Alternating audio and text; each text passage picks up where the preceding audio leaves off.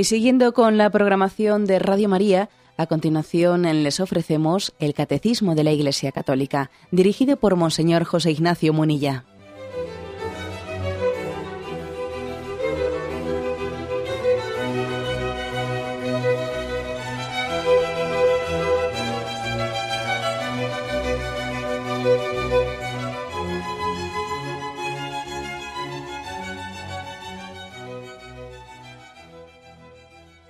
Cordial saludo a todos los oyentes de Radio María.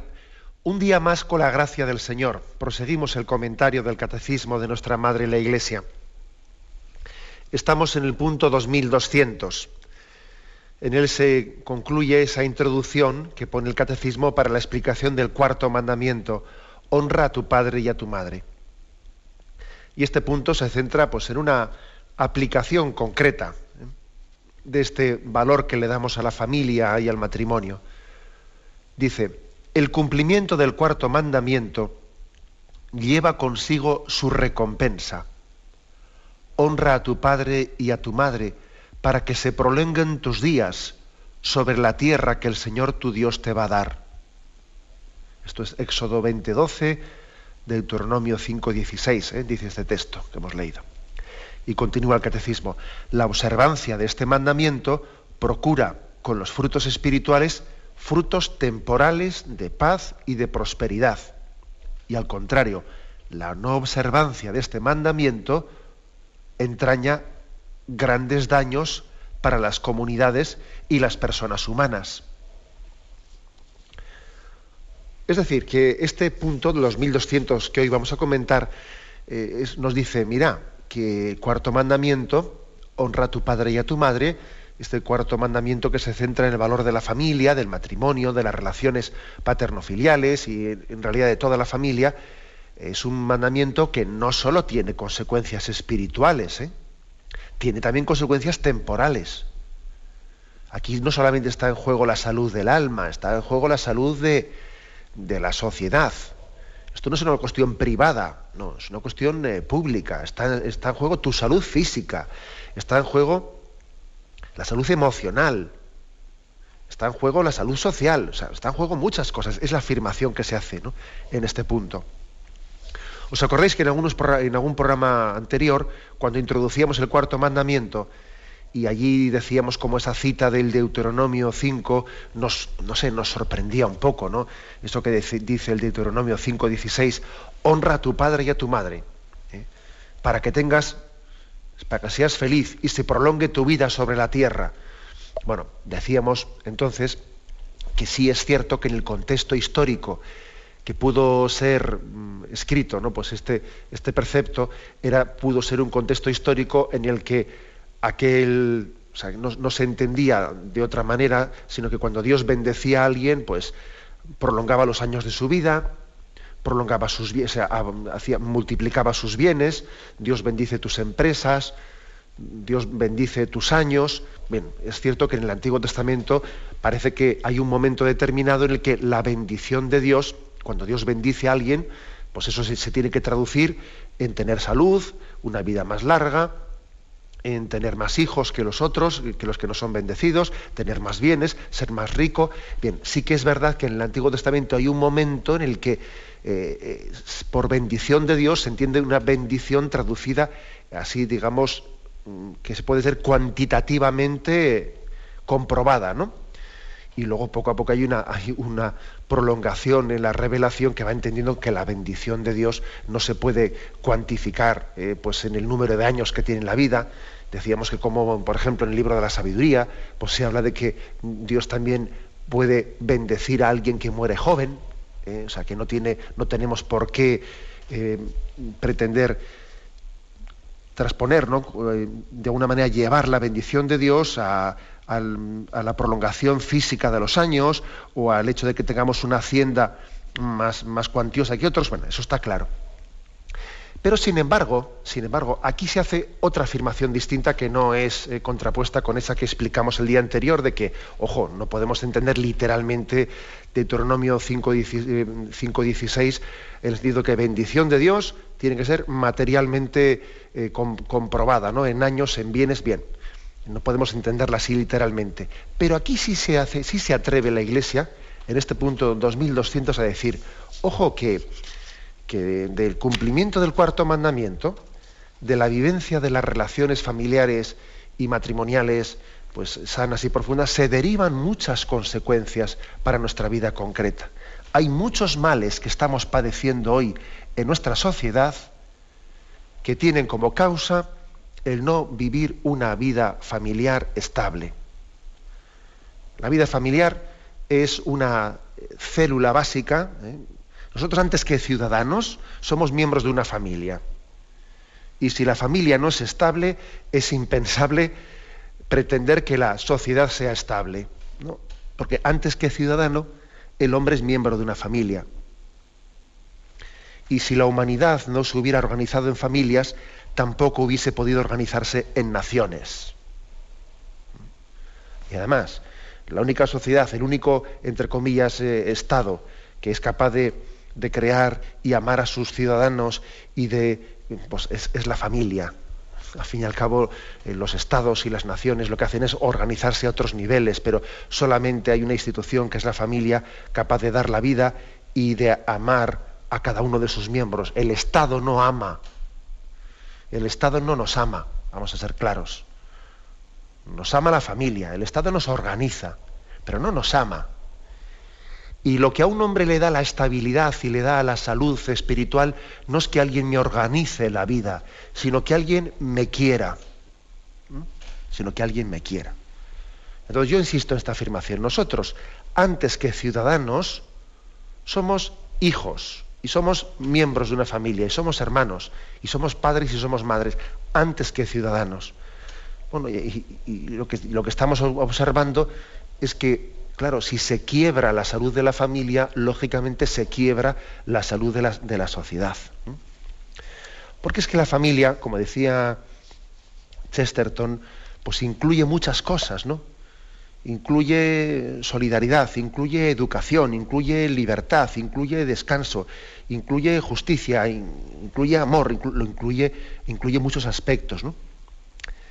Y además, decía él con mucho atrevimiento y con mucha fuerza, que sin la familia, la especie humana, es que no es viable ni siquiera biológicamente, ni siquiera biológicamente. ¿no? Un niño, una anciana, un hombre enfermo, no se valen por sí mismos y necesitan un hogar donde poder vivir, amar y ser amados, ¿no? Alimentados y cuidados. Bueno, pues el hombre es un ser familiar, precisamente porque nace necesitando de otros. Nacemos con una necesidad pues, plena de los demás, ¿no? Así como los animales, bueno, pues ya nos damos cuenta que enseguida se independizan y a una, a una con mucha mayor rapidez que la especie humana, ¿no? de sus progenitores y enseguida pueden prescindir de ellos y al, poco tiempo, ¿no? Sin embargo, el hombre no es así. El hombre es un ser familiar durante toda su vida. ¿eh? Y eso nos distingue de los animales. Con lo cual, lo de la dependencia, además si decimos que el hombre pues es, el, es el ser más evolucionado, ¿no? Bueno, pues el ser más evolucionado es aquel que depende más de los otros, depende más de la, de la familia no parece que la independencia sea signo de mayor progreso. De hecho, los animales que están menos evolucionados que nosotros, que son seres irracionales, ellos son mucho más independientes ¿no? de sus progenitores. No es nuestro caso. En, el caso de la especie humana tenemos una muy superior dependencia unos de otros. Bueno, pues aunque hoy se cuestione, aunque hoy se esté cuestionando y esta sea una de las grandes batallas morales que estamos viviendo, la familia es naturalmente estable y monógama, de acuerdo con, los sentimientos naturales de sus miembros más débiles. Los niños eh, apenas pueden soportar el drama de la separación de sus padres. Ellos naturalmente tienen un sentimiento de necesidad de estabilidad. Y la humanidad descubrió muy pronto que el amor, eh, la unión sexual, el nacimiento de un hijo y su, y su educación, solo son posibles si existe una institución que garantice, que tutele esta unión entre un varón y una mujer, que a esa institución se le llama el matrimonio. no es la iglesia cristiana la que ha inventado el matrimonio, el matrimonio es precristiano, el matrimonio es una institución natural, ¿no? Eh, por lo tanto, eh, por lo tanto estamos, estamos tocando la esencia, la fibra de lo que mm, nos da estabilidad, de lo que nos da salud, salud física y salud espiritual, ¿no? que es eh, la afirmación principal de este punto 2200. En, en, resumen, ¿no? tras esta primera afirmación que queremos hacer aquí, y es que es, indispensable ¿eh? la institución familiar para que exista una estabilidad. ¿eh?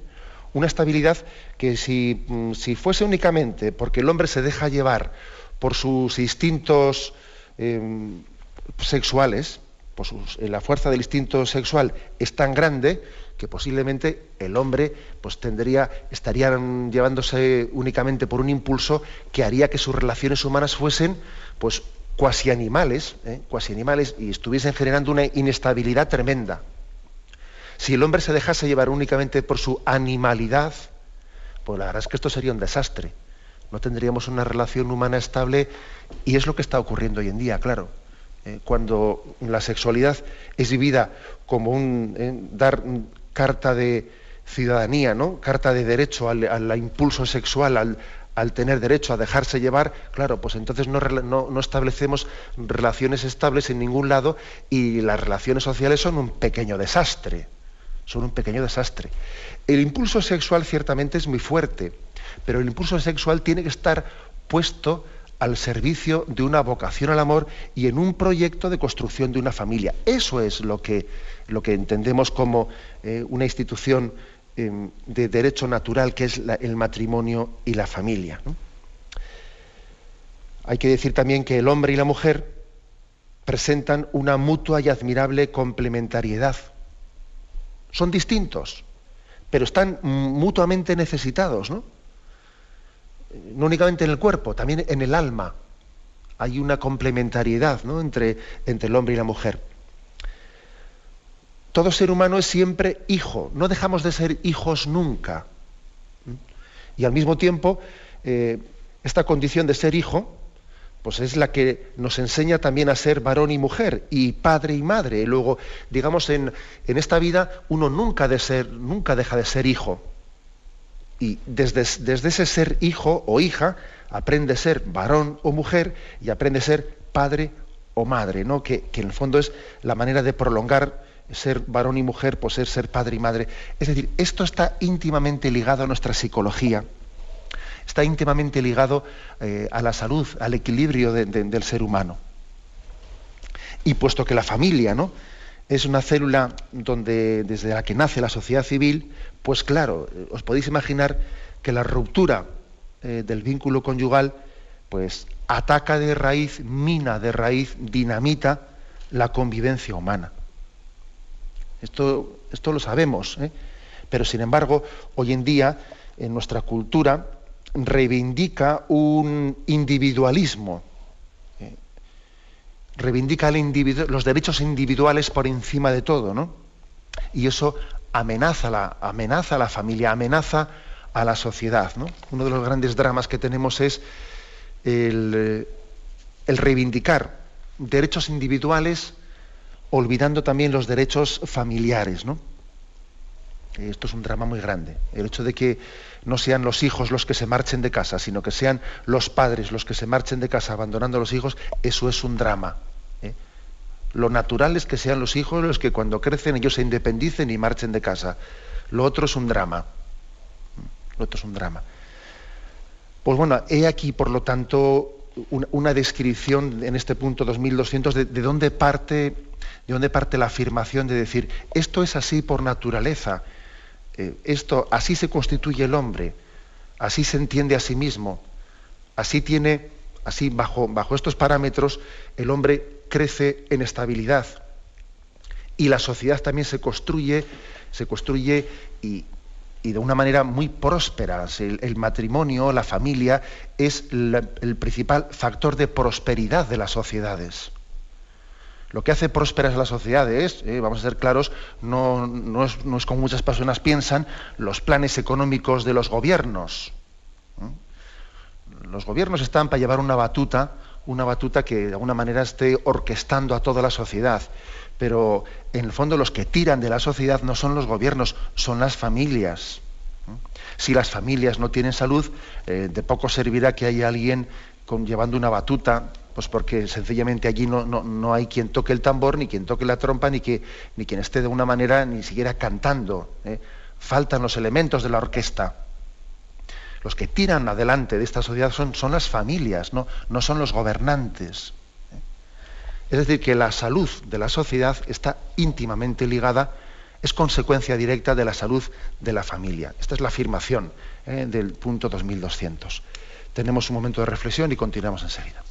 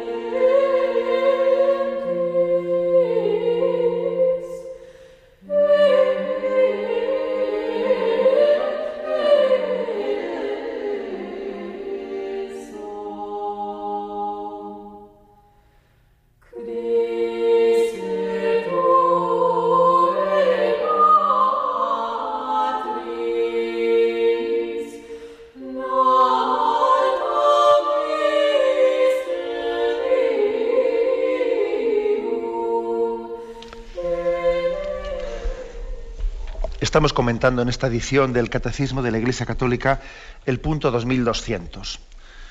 Punto del Catecismo que nos, recuerda que la observancia del cuarto mandamiento de respetar padre y madre, de, respetar la familia, de vivir el matrimonio con intensidad, procura no solo frutos espirituales, sino frutos temporales de prosperidad, de paz. Una reflexión me permito hacer. Somos conscientes de que de que estamos en un momento en el que el matrimonio entra en crisis, de que la familia también concebida pues, con, de una manera natural, ¿no? entra en crisis, esa familia que algunos dicen tradicional, que a mí más que tradicional me gusta llamar natural, porque bueno, ¿eh? entra en crisis. ¿Por qué? Pues en gran parte porque ha ido creciendo una mentalidad muy individualista, en el que cada uno busca pues, una especie de sus derechos particulares, ¿no? Como si fuese una especie de mi, felicidad personal o particular, mi proyecto eh, particular. ¿no? En gran parte porque uno dice es que el matrimonio es una cruz. ¿eh? El matrimonio es una cruz. Supone un yugo, supone atarte, supone tener que, eh, adaptarte a otros ritmos. Y es cierto, por supuesto que es, es verdad, ¿no? que el matrimonio conlleva una cruz. ¿Qué vocación en esta vida no tiene cruz? No conlleva una cruz, es que no existe ninguna. Pero lo curioso, lo que afirma este punto 2200 es que cuando nos hemos, nos hemos, como se dice popularmente, escaqueado, cuando hemos huido del matrimonio, cuando hemos huido del yugo de la cruz, resulta que queriendo buscar de una manera individualista nuestro proyecto de felicidad, nos hemos encontrado con cruces muy superiores. Por huir de la cruz de nuestra vocación al amor estable, que claro que tiene eso una, cruz de tener que sujetarte, de tener que... Por huir de esa cruz, uno acaba cayendo en males muy superiores. Huyes de una cruz y te encuentras con 18.000, que en el fondo además te las has buscado gratuitamente. Esto yo creo que lo que una lectura, eh, pues me parece que equilibrada, ¿eh? sin ningún tipo, no partidista, sino equilibrada, objetiva de los datos mm, de la evolución social que hoy se pueden hacer en Occidente, puede llegar a esta conclusión. ¿eh? Hemos reivindicado una, una, cultura individualista, entendiendo que el matrimonio está como atando, ¿no? atando en una eh, institución anquilosada, la libertad del hombre, etcétera, y entonces se buscan las meras convivencias y se buscan otro tipo de, formas de vivir, cuando resulta que de ahí se deriva después un montón de desastres, unas, esclavitudes para el hombre muy superiores. Huía, huía de, las ataduras y resulta que por huir del matrimonio, por huir de la familia estable, se llena de esclavitudes, ¿no? que de alguna manera condicionan su, su felicidad. Bueno, pues esta es, vamos a hacer, yo quisiera, aunque sea brevemente, hacer referencia a, muchos estudios que se han ido haciendo en los últimos años que están dando estos datos de una manera incuestionable. Incuestionable. Bueno, los datos son los siguientes, ¿no?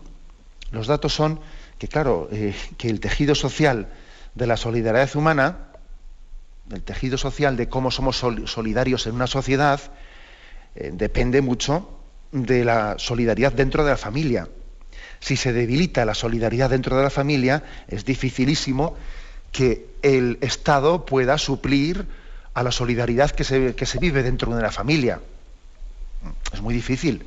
El Estado lo que no puede hacer es suplir a la familia, eh, cuidando a los niños, eh, dando afecto, dando estabilidad, cuidando a los ancianos, cuidándolo todo. El Estado eso no lo puede hacer. El Estado no es papá y mamá y el abuelo y la abuela y el niño y la niña al mismo tiempo. No, no, no lo es ni lo puede ser.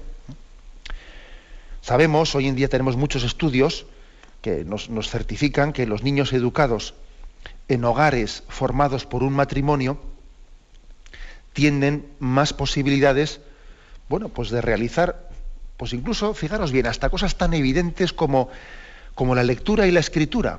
¿eh?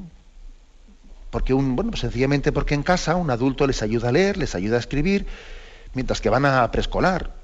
Y tienen, sabemos, hoy en día estadísticamente sabemos que tienen unas notas más altas en comprensión de lectura y que los niños en edad escolar tienen por lo menos menos de 30% de probabilidades de faltar a clase, de llegar a tarde a esas clases, ¿no?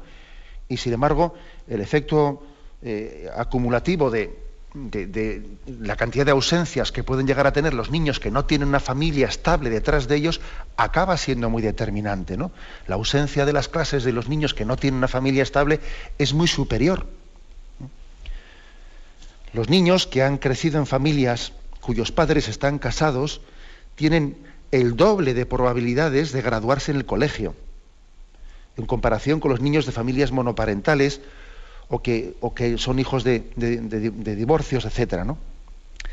El 37% de los hijos que han nacido fuera del matrimonio y el 31% de los hijos de divorciados dejan el colegio ¿eh? en, comparación, en comparación con el 13% de los que son hijos de, de matrimonios estables. Es decir, estos datos, mm, por supuesto que luego siempre estamos hablando globalmente, no podemos hablar de casos particulares, hablamos globalmente, los datos eh, eh, es la perspectiva que nos dan, pero fijaros eh, el problema que estamos creando por la inestabilidad familiar. Es decir, que el matrimonio favorece la salud emocional de un niño. Los hijos de parejas casadas y estables tienen muchas menos posibilidades de padecer depresión, ansiedad y de más adelante de, llevar, de llevar, eh, vamos, de desarrollar un tipo de actitudes o de comportamientos desordenados, incluso de consumo de alcohol, de drogas, eh, de riesgos de suicidios, en comparación con los hijos de parejas divorciadas. O sea, esto estamos hoy en día estamos en capacidad de poder ofrecer muchísimas eh, encuestas y muchísimos datos, muchísimos datos creo que hoy es un día para que ofrezcamos desde este programa algunos de ellos. Porque, bueno, también para algo existe la, sociología. ¿eh?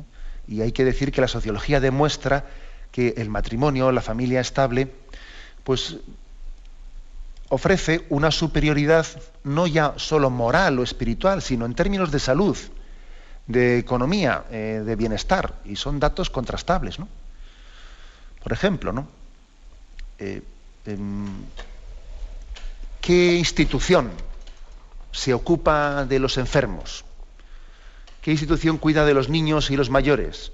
Sostiene a trabajadores y también a los desempleados cuando, y proporciona a las gentes sus relaciones más satisfactorias y sus recuerdos más queridos. Y bueno, pues esa institución no es el Estado, esa institución es la familia.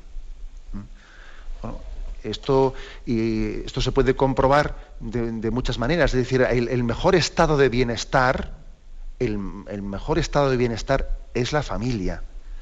Suplir la familia eh, es imposible. Habrá que intentarlo, por supuesto, porque siempre el estado, el estado de bienestar cuando de alguna manera pues, los, gobiernos entienden que tiene que haber pues, eh, pues personas que se ocupen también de, las pobrezas, en el fondo están queriendo, debemos ¿no? y tenemos que intentar, pues un asistente social está queriendo suplir la ausencia de familia en algunas personas determinadas. La asistencia social de un Estado no es sino un intento de paliar los efectos de la carencia de familia. Es así. Es así. ¿eh? Hay que hacerlo. Lógicamente hay que intentar paliar eh, la ausencia de, esa familia que, a esa persona le ha puesto en una situación de pobreza, de depresión, de soledad. Bien, la ausencia de familia lo ha provocado, pero, pero es imposible que el Estado lo haga tan bien como a la familia. Es imposible. Por lo tanto, la mejor terapia es la preventiva. La preventiva, es decir, eh, demos demos fuerza a la familia, ¿no? Apoyémosla para que así el Estado no tenga que hacer de mamá y de papá y de. porque evidentemente le va a ser imposible suplirla. Algunos datos que son verdaderamente impresionantes y sorprendentes. Estos que os doy en concreto son, en este, en este caso, de, de Inglaterra. Después del nacimiento de un hijo, la mitad de sus progenitores que estaban sin casar, cuando nace un niño, un hijo en Inglaterra, fuera del matrimonio, en una pareja, pues una pareja de hecho, la mitad de sus progenitores se acaban separando en el espacio de, cinco años. ¿eh? En una pareja de hecho.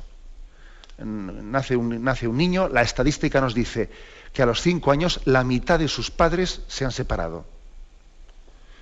Sin embargo, en los mismos datos de Inglaterra, en el caso de los padres casados, solamente se separan uno de cada doce. Bueno, pues eh, fijaros este dato, que es tremendo. ¿eh? una pareja, de hecho, ¿eh? de cada dos, o sea, la mitad, el 50%, se terminan separando a los cinco años de haber tenido un niño, mientras que en el caso de los casados, pues es una de cada doce. Madre mía, y, y, entonces nos podemos dar, nos podemos imaginar qué consecuencias supone eso para la vida de ese niño, ¿no? Bueno, por eso difícilmente podrá ser una sorpresa que tengamos eh, elevados índices de endeudamiento, de depresión, de incluso también de comportamientos desordenados, como decía, de los niños que crecen en estas situaciones. Mucha de nuestra política social se dirige a sobrellevar las consecuencias de la crisis familiar. ¿eh? Pues porque las crisis familiares suponen a menudo pobreza, ¿eh? especialmente para las madres ¿no? que viven en soledad. Y, es decir, que, uno de los motivos principales del aumento de la pobreza, de la pobreza social entre nosotros es el divorcio. El divorcio es posiblemente el mayor factor de aumento de la pobreza en Occidente. todos sabemos lo que es una hipoteca. Ahora imagínate dos hipotecas Imagínate lo que son los gastos duplicados. Imagínate lo que son, son sencillamente que cuando, cuando falta el amor, pues resulta que lo que intentamos es educar a los niños con caprichos. Porque claro, a falta de, una autoridad moral, pues venga, caprichos y caprichos y caprichos, pues para intentar saciar nuestras ansiedades, ¿no? Eh, eh, todo eso genera una pobreza, una pobreza tremenda, ¿no? Es pues muy interesante hacer un recorrido de todos los estudios, eh, los estudios que se han hecho sobre eh, eh, las, consecuencias sociales de las fracturas familiares. ¿eh? Porque tenemos estudios realizados, pues yo diría, con, mucho detalle en Estados Unidos, estudiando las generaciones de los hijos de los divorciados 25 años después. porque es que en un momento determinado se, se reivindicó el divorcio como una solución para las parejas infelices, que eso terminaría beneficiándolas. Se decía pues que más vale, más vale un divorcio bien llevado que no una convivencia tormentosa. Y claro, una afirmación así pues parece muy lógica, ¿no? Parece un poco una afirmación de sentido común.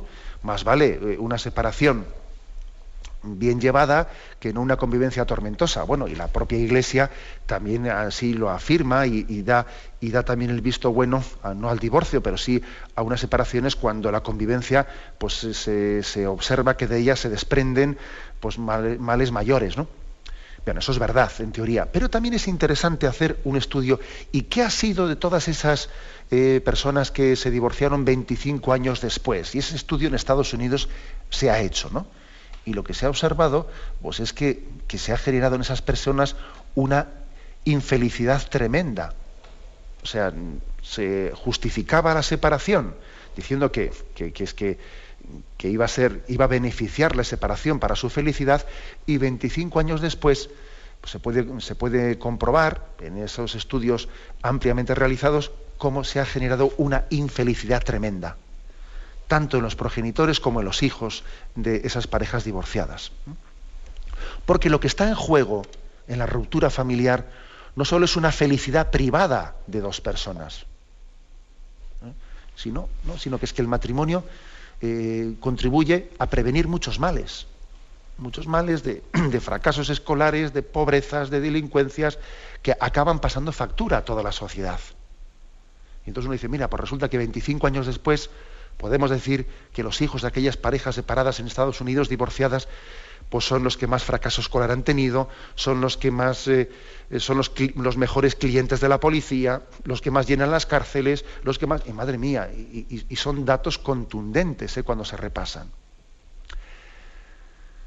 Incluso, incluso podemos eh, hasta dar, dar los datos de que uno de los motivos principales de que la población negra estadounidense pues eh, eh, esté tan empobrecida, pues, pues no es ni mucho menos como algunos podrían pensar por, motivos raciales, ¿no?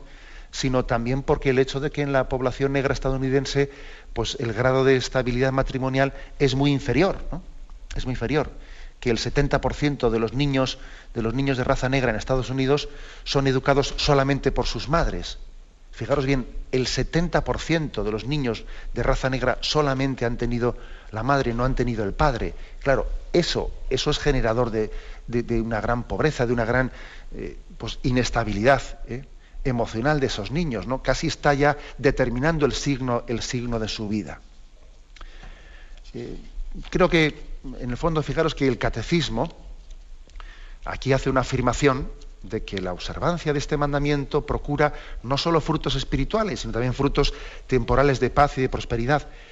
Y, puede parecer un poco raro, ¿no? Un poco raro el que nosotros nos atrevamos aquí a, ponerle al catecismo datos estadísticos, pero creo que es así y que es el momento de, hacerlo, ¿no?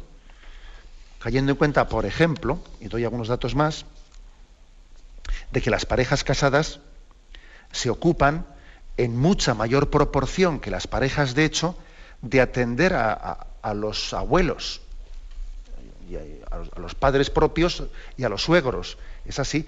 O sea, las parejas casadas se ocupan en mucha mayor medida de atender a los suegros. Una pareja que convive, a una pareja que convive, hombre, algunos sabrá que lo hagan, pero es mucho más difícil que una pareja que convive, una pareja de hecho, atienda a los abuelos o los acoja en su casa.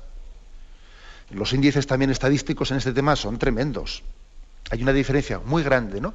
De ocupación, de, preocuparse, de acoger en la casa, pues, eh, a las generaciones anteriores en las parejas, en los matrimonios estables o en las parejas de hecho, que no están para esa, porque tienen una concepción de, felicidad individual, de proyecto individual. Es muy difícil que en una pareja de hecho entren allí también los abuelos y, y los suegros, no, es muy difícil.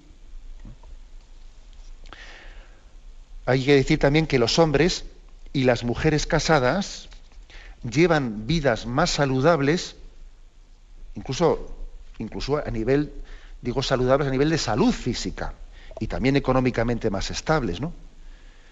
Eh, las mujeres, también en estos estudios que tenemos hechos en, Estados Unidos y en Inglaterra, que es donde la sociología más ha estudiado estos casos, las mujeres casadas de 40 a 64 años eh, tienen ventajas significativas de salud sobre las que han llevado eh, pues, rupturas familiares. Incluso las madres, las madres están más sanas que, que las que no han tenido hijos. Es decir, la maternidad, lejos de ser algo que te desgasta, porque alguno podría decir, mira, es que eh, la maternidad te desgasta, tú fíjate lo que supone físicamente el esfuerzo, pues fíjate tú por dónde, que luego resulta que las estadísticas dicen que las madres hasta tienen mejor salud en la ancianidad que las que no lo han sido, o las que, o las que han evitado la maternidad. Fíjate tú por dónde. Porque también la, la salud física no solamente se obtiene evitando esfuerzos, ¿eh? la salud física también es consecuencia de que el hombre haya alcanzado la plenitud espiritual y, haya dado lo mejor de sí mismo, ¿no? Y los factores psicosomáticos pues están íntimamente, eh, íntimamente interrelacionados, ¿no? Y de la salud moral también se desprende una salud, una salud física. También según estos, estos estudios que estoy citando, el matrimonio tiene también efectos protectores eh, sobre, sobre, los miembros de la familia porque proporciona apoyo social y emocional, ¿no? amortigua los efectos perjudiciales del estrés, influye en la salud al crear hábitos de vida saludables. ¿no? Por ejemplo, cuando algunos estudios indican que los hombres mm, eh, adultos que viven solos se alimentan peor que los que viven con su esposa. Eso está más claro que el agua, ¿no? o muchas veces eh, pues, eh, en la soledad es mucho más fácil generar hábitos dañinos, por ejemplo con el alcohol. Es mucho más fácil que alguien sea corregido de un mal hábito con el alcohol si vive en familia que si vive solo.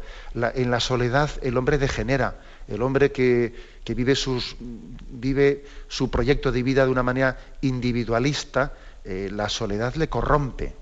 La soledad hace que eh, la carencia de corrección mutua, la, carencia de corrección fraterna, hace que los vicios, eh, los vicios se estén de alguna manera multiplicando por, por diez. ¿eh? Es así, es decir, los riesgos de la soledad, y, especialmente cuando esa soledad ha venido tras una fractura, porque fijaros, una cosa es que una persona haya vivido soltera y que por lo que sea el Señor, pues mira, en su vida no haya puesto un proyecto de matrimonio, pero otra cosa es que la, soledad venga tras una ruptura familiar, lo cual, mm, lo cual está añadiendo pues, un sentimiento de fracaso muy grande. ¿no? Pues todo eso deriva en que, en que hay unos hábitos de vida muy desordenados, de alimentación, de vicios, de todo. Y eso al final acaba pagando, pasando una factura tremenda pues, para la propia salud. El matrimonio favorece el bienestar de los hijos.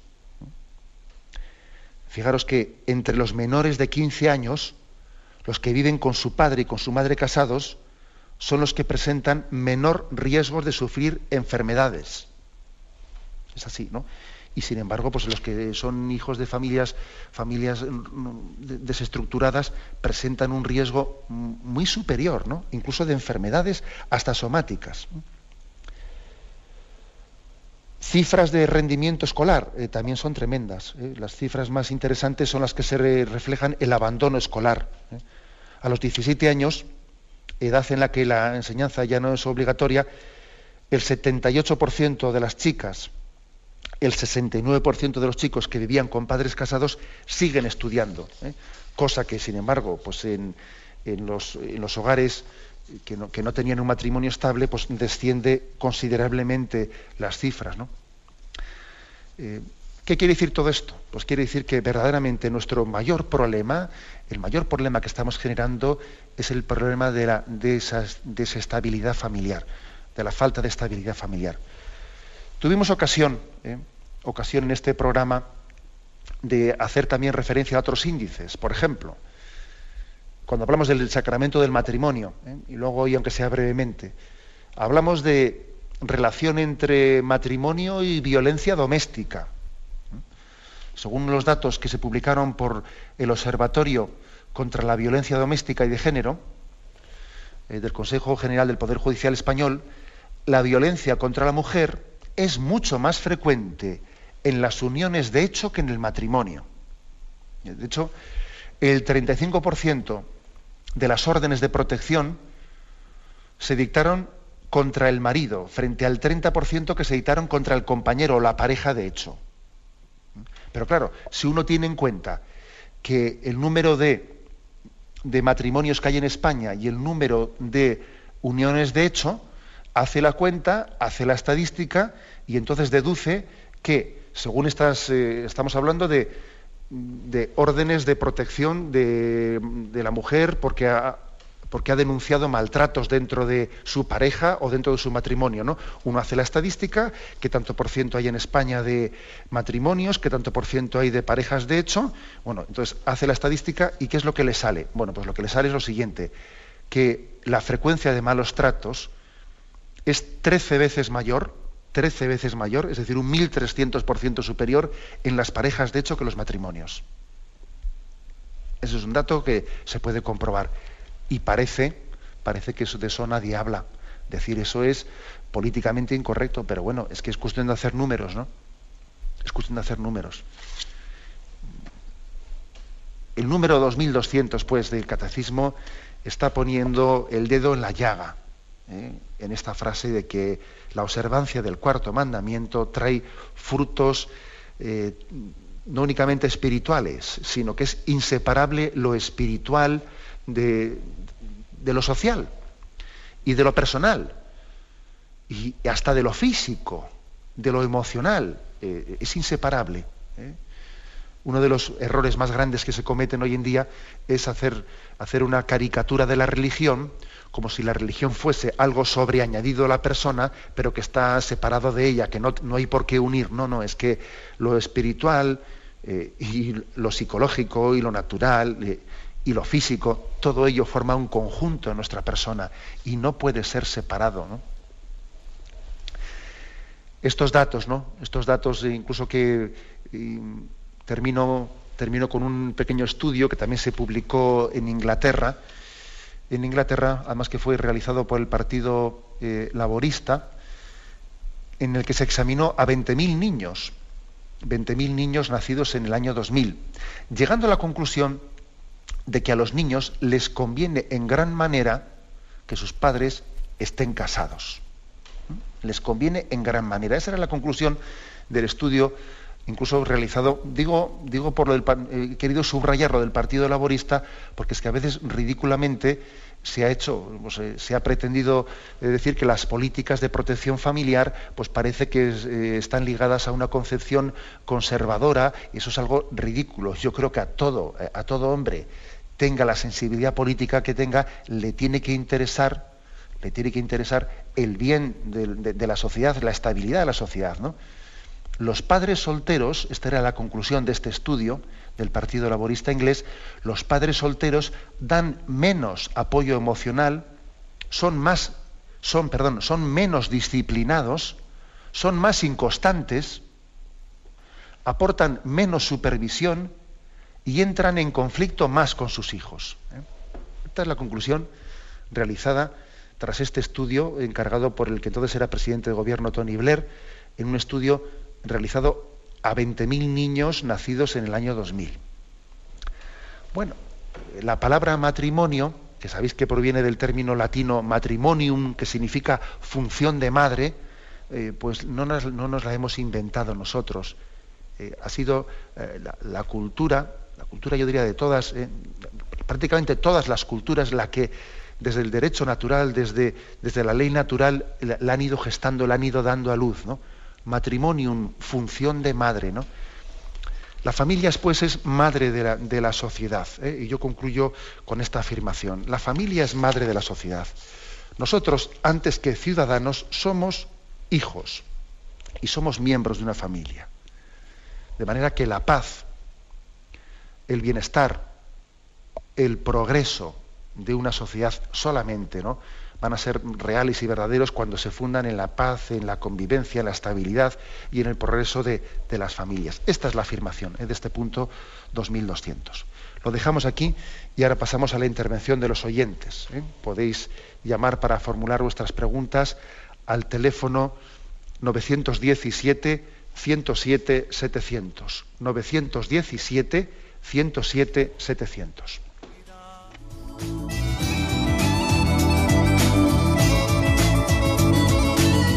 ¿Le gustaría tener sus programas favoritos de Radio María en CD o DVD? Ahora es posible.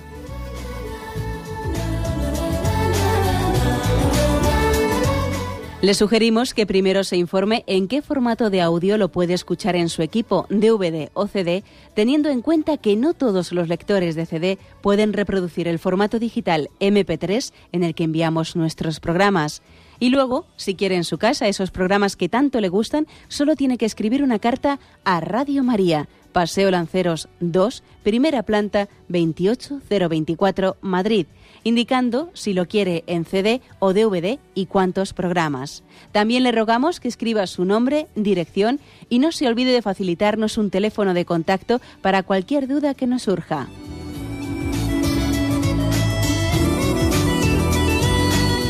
Radio María, más cerca de usted.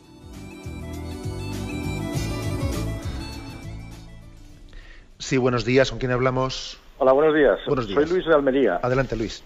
E, era mm, cuando yo dice esas cosas tan lógicas a favor de la familia, a favor del matrimonio, que, me parecen que bueno que cualquier persona sea creyente o no creyente debería tenerlas en cuenta, ¿no? A veces yo echo en falta que esos eh, principios básicos de la sociedad no llegasen y no fuesen más, eh, como diría yo, eh, los, gobernantes llegasen a, a captarlo bien esa idea, ¿no? Entonces yo pienso que, sin, ánimo de criticar, cuando yo veo que, bueno, la, jerarquía de la Iglesia habla con los políticos, yo los veo demasiado cariñosos con los políticos a veces, ¿no? esas fotos que les veo muy tal. Entonces yo quiero decir que eh, cuando hay em, políticos, sean católicos o no lo sean, pero muchos, estoy seguro que la mayoría están bautizados, están cometiendo esas eh, leyes tan eh, perversas, habría que estar constantemente bombardeándoles con lo mismo que usted está diciendo, con cartas, lo que sea, porque eso realmente está rompiendo la sociedad, ¿no? Entonces, decir, yo, eso, esa, esas eh, catequesis, esas, yo creo que había que tener la valentía de, decírselo directamente a los gobernantes, a los que están poniendo esas leyes, para que se convenciesen de una vez por todas de que esto tiene que cambiar, porque si no, eh, la cosa va a ir de, de mal en peor. Eh, eso es todo. Gracias. De acuerdo. Pues bueno, yo al, al oyente le diría que por supuesto que es uno de los grandes argumentos que la Iglesia y la jerarquía de la Iglesia tiene que esgrimir, ¿no? El, problema, incluso los datos, ¿eh? los datos de la, realidad, de que, hay muchas heridas, heridas en nuestra sociedad por, por motivo de, de, la desestabilización de la familia, ¿no? Y ya no es cuestión de reivindicar principios ideológicos, no, no, es que veamos las consecuencias, ¿no? Veamos las heridas reales, salgamos eh, en socorro, ¿no? Y hagamos también políticas preventivas, ¿no? Bien, pero bueno, también con respecto a lo que dice usted eh, eh, de la imagen que la Iglesia da de una, de una buena relación y de una relación diplomática cuando se encuentra con los políticos, fíjese usted cómo también hoy en día se está transmitiendo en muchos medios de comunicación la imagen de que la Iglesia está en una posición de trinchera, está en una posición numantina, que está siempre hablando a la contra, siempre criticando, siempre no sé qué. O sea, es decir, Fíjese usted que también a veces estamos recibiendo la imagen contraria. Usted igual se fija en que, mire usted, eh, que la Iglesia siempre trata con, guante, eh, guante blanco y con diplomacia a los políticos sonrientes, eh, pero sin embargo, fíjese que se está haciendo, transmitiendo por ahí la imagen contraria, de que la Iglesia es una mamporrera y siempre está pues con un tono agrio, numantino, en la trinchera contra la, contra la sociedad, siempre en un tono crítico. ¿no? Bueno, pues yo creo que habrá que, habrá que mantener un equilibrio. Y el equilibrio es decir las verdades al mismo tiempo eh, con cordialidad y con cariño, pero decir las verdades. ¿eh? Las verdades del barquero, pero al mismo tiempo dichas sin perder la paz y sin perder la compostura en la manera de expresarnos. Y yo creo que eh, la Santa Sede en eso nos, nos, da lecciones. ¿no? El Papa en sus viajes es impresionante las cosas tan firmes que afirma y al mismo tiempo qué relación humana tan exquisita mantiene con, todos los gobiernos con los que se encuentra. Yo creo que una cosa no quita la otra. ¿eh? Tenemos que tener un estilo eh, cariñoso y misericordioso y al mismo tiempo que eso no nos prive de decir las verdades en toda su contundencia. Bueno, adelante, damos paso a un siguiente oyente. Hola, buenos días. Soy Juan de, Palencia. ¿Me, ah. ¿Me, escuchan? Sí, adelante, le escuchamos. Mire, yo eh, soy un eh, soy un laico no creyente, pero escucho Radio María de vez en cuando y le escucho a usted. Y sobre esto, o sea, yo soy de la opinión de que las, las verdades pueden proceder de cualquier sitio. ¿no? Entonces, en el tema de la familia, eh, hay cosas que dice la Iglesia que, que, yo veo que son razonables. Usted mismo hoy ha, ha desarrollado una serie de, de temas sobre la relación padres-hijos y tal que creo que son pues son muy razonables ¿no? y que incluso la sociedad las puede incorporar y las puede valorar ¿no? o sea no hace falta ser creyente para porque son cosas de sentido ¿no? yo bueno me dedico a investigar intento investigar sobre las cosas y hay muchas cosas que coinciden con ustedes hay otras que no que, además no estoy de acuerdo respecto a esto de la de la naturaleza de, de la familia hay una cosa que a veces no se no, no se dice pero bueno yo quería apuntarlo. La naturaleza diseña de una forma inteligente. Yo ya no digo Dios, ¿eh? digo la naturaleza diseña de una forma eh, inteligente, de manera que cuando viene un ser vivo nuevo, procede el 50% del padre y de la madre. Y ellos son los ideales que, eh, las personas ideales para cuidarlo, precisamente porque ese niño tiene en su componente un 50% de cada uno. Y ya la naturaleza lo hace inteligentemente para que haya una relación de comunicación muy cercana para que se entiendan, digamos, ¿no? Esos tres seres, ¿no? Porque componen un trío, ¿no? Y que ese niño crezca en un largo desarrollo, como usted ha dicho, eh, los seres humanos tenemos un gran, un, largo desarrollo motivado por porque el que se desarrolla es el cerebro, es el, el que tarda más en desarrollarse, que es nuestro órgano más principal, ¿no? Pero lo curioso es eso, que todo tiene sentido, ¿no? Que, que el padre y la madre estén ahí presentes, porque cada uno tiene un 50% de, de, ha dado el 50% de su memoria genética a ese, a ese niño. Y por eso se nota que cuando falta uno de los dos, yo, yo lo he vivido eso, que ha faltado la madre y, y se ha notado que cuando falta uno de los dos hay una carencia y hay un perjuicio para los niños. O sea que bajo el punto de vista ya no, no creyente, sino laico y normal, ya la inteligencia de la naturaleza está ahí, ¿no? Ya lo hace por algo. Eso es lo que quería decir. Muchísimas gracias y yo a esa intervención eh, pues, positiva que, el oyente ha hecho, hablando de cómo pues, un niño ha recibido un 50% del padre y la madre, añadiría una conclusión práctica, que precisamente por eso eh, la tradición, el derecho romano, decía que la adopción, la adopción, cuando un niño pues, ha carecido de padre y madre por lo que sea, ¿no? La adopción imita la naturaleza. Luego, este aquí porque nosotros afirmamos, ¿no? Y, desde y, desde la ley natural, como decía el oyente, ¿no? ¿no? Necesariamente hace falta ser creyente para afirmar una cosa que es de ley natural. Este aquí como nosotros afirmamos que un niño, para ser adoptado, tiene que ser adoptado por un padre y una madre. O sea, un niño no es correcto, no es moralmente correcto que sea adoptado únicamente eh, por un hombre, o por una mujer, o por dos homosexuales, o por dos lesbianas. Oiga usted, la, adopción imita la naturaleza y cuando por lo que sea hay una carencia de padre y madre, eh, pues el Estado debe de darle lo que la naturaleza por lo que sea le negó, que es un padre y una madre. Bien, con respecto a lo que dice eh, ha dicho el oyente, pues eh, se ha mostrado como un también seguidor, pues en parte de Radio María y que comparte de tantos principios de ley natural de la Iglesia Católica, pues yo le doy gracias a Dios, ¿no? Porque Radio María también tenga esta capacidad pues, pues, de tener entre sus oyentes a personas que no son creyentes. ¿no? Yo únicamente le, le haría un pequeño comentario al oyente, si me permite, barriendo un poco para casa, barriendo un poco bueno, que, le doy gracias a Dios porque él, sin ser creyente, eh, él reconozca y valore todas estas cosas de ley natural que la propia Iglesia que la propia Iglesia predica, ¿no? Pero yo sí que me atrevería a decirle una cosa para su reflexión personal. Es curioso que la, que la ley natural eh, precisamente comienza a no ser reconocida y a no ser respetada en esta sociedad española en la medida en que pierde sus raíces cristianas.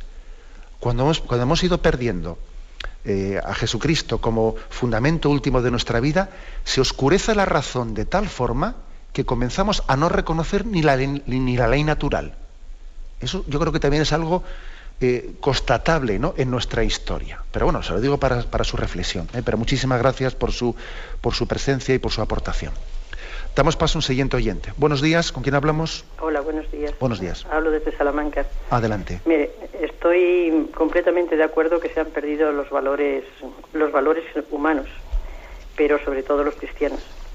Yo puedo decirle que llevo 45 años casada y a lo mejor no estábamos tan formados en el matrimonio como debiéramos cuando nos casamos, pero yo personalmente he tratado de formarme y aunque mi marido no lo ha hecho, mm, he seguido adelante con él porque recibí un sacramento. Entonces, mm, creo que estas parejas que se ponen de hecho y que, enseguida se, se juntan, dijéramos, porque no se casan, o aunque se casen por lo civil, como que lo hacen aquí te encuentro y aquí te dejo y no se responsabilizan de, ese acto, sea civil, sea cristiano, sea por la iglesia y sobre todo de esos hijos, que le parece que es que no sé, que, que el tener un hijo es un acto de, de sexualidad simplemente y, y ya ahí pues después ya no ya no tienen valores para, para seguir adelante y para crear esa familia y solamente era, decir eso que esa es mi opinión en, muchos en muchos en muchas parejas no no en todas afortunadamente. Bien gracias por su aportación. Y yo sobre todo destacaría lo que usted ha dicho de cómo el sacramento el sacramento a usted le ha ayudado pues para que eh, la unión la unión natural y estable del matrimonio pueda también ser llevada eh, a, cabo. Es decir, es verdad que yo creo que la estabilidad del matrimonio es de ley natural, o sea, es natural que tengamos un matrimonio monógamo y estable, pero luego también es una realidad que en, en nuestra vida hay pecado y que el pecado tiende a distorsionarlo todo y que el egoísmo hace que sea difícil la estabilidad. Por eso los cristianos recurrimos a la gracia de Dios, para que venga nuestro socorro eh, y, la gracia de Cristo, el amor de Cristo nos, nos enseña a amarnos superando pues bueno, unas leyes de la naturaleza que, que en sí mismas sí piden, piden la estabilidad, pero que también están distorsionadas por el egoísmo. Luego el sacramento viene en socorro ¿eh? de, esa ley natural que también está herida. Bueno, aunque sea brevemente, damos paso a un último oyente. Buenos días. Hola, buenos días. Buenos días. Sí, mire, por un lado, en esta última pregunta me ha respondido la, una cuestión que era eso, desde el espíritu, la fuente del amor, ¿no? Que puede servir de ejemplo para las personas que no lo viven tan igual o de un, poco, un poquito más alejados, ¿no? Que es la esencia que mantiene viva la familia, el amor. Y luego la otra pregunta más práctica era de cómo acceder a un poco a estos datos estadísticos tan significativos.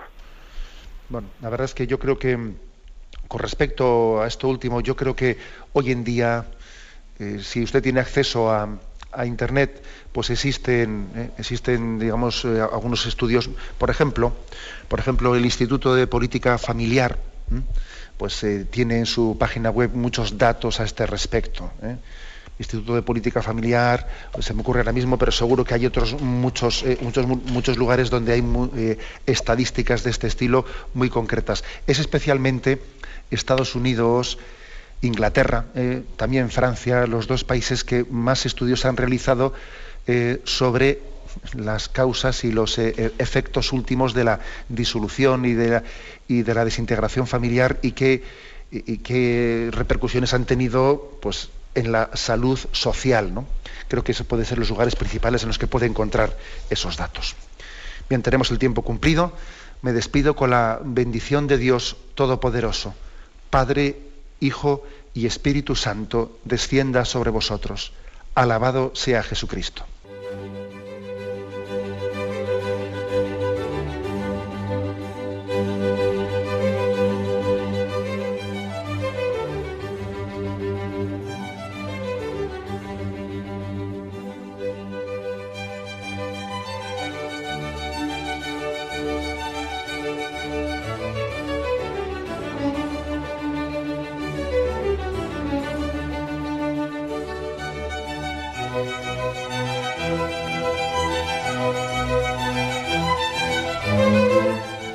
Han podido escuchar en Radio María el Catecismo de la Iglesia Católica, dirigido por Monseñor José Ignacio Munilla.